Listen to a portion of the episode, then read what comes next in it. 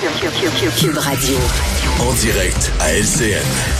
Tino, en ce début d'année. Salut, Richard. Salut, bonne année. Écoute, tu as eu finalement des vacances assez tranquilles, hein, Jean-François? Ben oui, ben, ben, en plus, moi, tu le sais peut-être pas, mais la COVID s'est invitée chez moi, je l'ai eu. Ben écoute, euh, j'ai entendu ça ce matin, mais si tu, je connais plein, plein de gens, et il y a plein de gens à la maison qui nous écoutent aussi. On connaît énormément de gens qui l'ont eu, et c'est quoi? Ouais. C'est 4-5 jours comme une grosse grippe, de la fièvre, des frissons. c'est un rhume, un rhume, moi. C'est comme, c'est comme un rhume. Donc, euh, écoute, je veux pas banaliser, minimiser ça, mais Non. reste qu'il est très euh, contagieux, mais peut-être qu'il n'est pas si dangereux comprends. que le virus euh, original. On verra. Mais pour être contagieux, il l'est. Je suis trois fois vacciné. Je me disais, je vais passer à travers ça sans problème. Et je l'ai quand même eu. Vraiment pas fort, mais je l'ai eu quand même. Et tu sais qu'il y a des scientifiques qui à disent, il y a des scientifiques qui disent on va tous l'avoir, on va finir par tous l'avoir ça, et passer euh, par-dessus. Mais bref, on se croise les doigts. En tout cas, il y a des gens qui se sont arrangés peut-être pour l'avoir un peu plus vite. Nos fameux influenceurs qui ont fait un vol, euh, disons, assez mouvementé vers le Mexique. Mais là, il y a des gens qui profitent là, de cette histoire-là là, pour dire du mal des influenceurs. Moi, je dis attention. Attention, c'est une job extrêmement utile. Par exemple, regarde, si moi je tombe sur un bon produit de consommation, par exemple, récemment, j'ai découvert un papier de toilette, là. Mon cher Jean-François, soyeux et absorbant. Tu comprends-tu? Moi, mon réflexe serait de le garder pour moi et de pas ébruiter le secret. Eux, non. Eux, ils sont généreux. Ils vont dans les médias sociaux et ils partagent ça avec le reste de la planète. Non, mais vraiment, sérieusement. Écoute, là, je vais faire le vieux schnock, OK? Je vais montrer mon âge.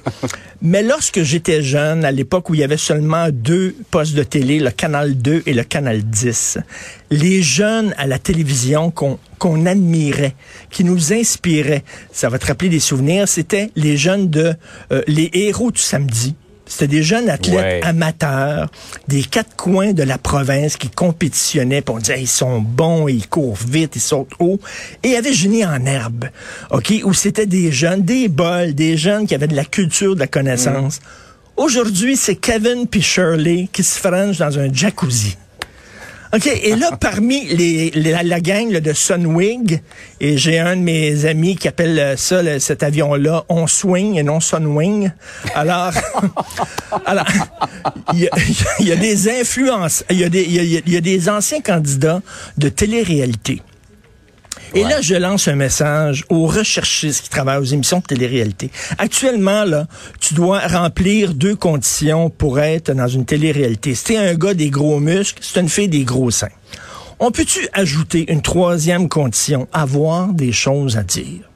Ça pourrait être intéressant, ça, de regarder une émission de télé-réalité et les gens disent des choses intéressantes. Hein? Ouais. C'est une idée, ça. Bref, c'est une idée. Et je parlais à Gilles Proux cette semaine en terminant et il se demandait comment ça se fait, quand ça commençait à chirer fort, pourquoi le pilote d'avion n'a pas retourné? Et. Ouais, a à gens qui se l'aéroport. posent la question, effectivement. On se pose la question parce que c'est déjà arrivé pour moins que ça. Hein. C'est déjà arrivé, un passager s'énervait et soudainement on retournait à l'aéroport. Je ne sais pas comment ça se fait. Ils ont pas fait ça. Mais bref, honte à eux. Et en plus, faut le dire, là, il y a un justement de ces génies-là qu'on voit qui a dit à notre journaliste, c'était malade le gros, je t'emmerde big, Ouais. décalisse bro, Ouais. hostie de fif, tapette. Écoute, ça Ben, lève, ça vraiment, ouais, c'était. euh, Bravo. Oh oui, c'était d'une d'une grande euh, des propos très nuancés effectivement. Tout à fait. Euh, maintenant, c'était il y a un an euh, quelque chose de, de pas très édifiant non plus. Cet assaut, euh, j'allais dire sur le Capitole, mais sur dans le fond sur la démocratie. Alors qu'on revoit ces images de partisans qui, qui avaient marché en masse sur le Capitole, on va on va commémorer ça aujourd'hui. C'est incroyable. Ça fait un an jour pour jour. On regardait ces images-là. Souviens-toi, Jean-François, on se Mhm. pinçait, on disait, ça n'est pas une république de bananes. C'est une institution, une des plus in- importantes institutions de la démocratie planétaire qui était prise d'assaut par des gens, un, qui des gens d'ailleurs qui avaient des casses de poils puis qui- étaient bon des, des qui se disaient patriotes et des gens un qui disaient que le- l'élection avait été volée ce qui est totalement faux et deux il disait il faut empêcher les démocrates de prendre le pouvoir. Pourquoi? Parce qu'ils dirigent un réseau de pédophiles cannibales qui organisent des messes noires dans des sous-sols de pizzeria. Tout, tout, tout, tout. Vraiment, ils ont pris d'assaut le Capitole et c'est tu quoi pendant trois heures, les proches de Donald Trump ont dit s'il vous plaît, Monsieur le Président, condamnez ces gens-là et demandez qu'ils retournent chez eux pendant trois heures. Il n'a rien dit. Alors, il y a eu cinq morts alors qu'ils ont pris d'assaut le Capitole. C'est vraiment épouvantable. Et aux prochaines élections, euh, probablement que Trump va encore représenter les républicains. Ouais. Euh, S'ils perdent les élections, pensez-vous qu'ils vont accepter le résultat des élections? OK, on n'a pas fini. Pas sûr. là. Et on parle beaucoup de la COVID, mais il y a un autre virus qui est très, très, très virulent. C'est le virus de la bêtise et de l'ignorance. Et je te dis, il est pas mal plus contagieux que celui de la COVID. Donc, ça fait un an aujourd'hui. On n'est pas sorti du bois. Regardez les prochaines élections. Ces gens-là sont armés et ils se préparent pour les prochaines élections américaines. C'est assez inquiétant.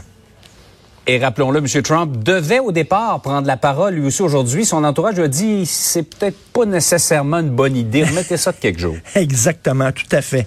Soyeux et absorbant. Une joie, une caresse pour gros la big, peau. je te souhaite une bonne journée. Merci beaucoup.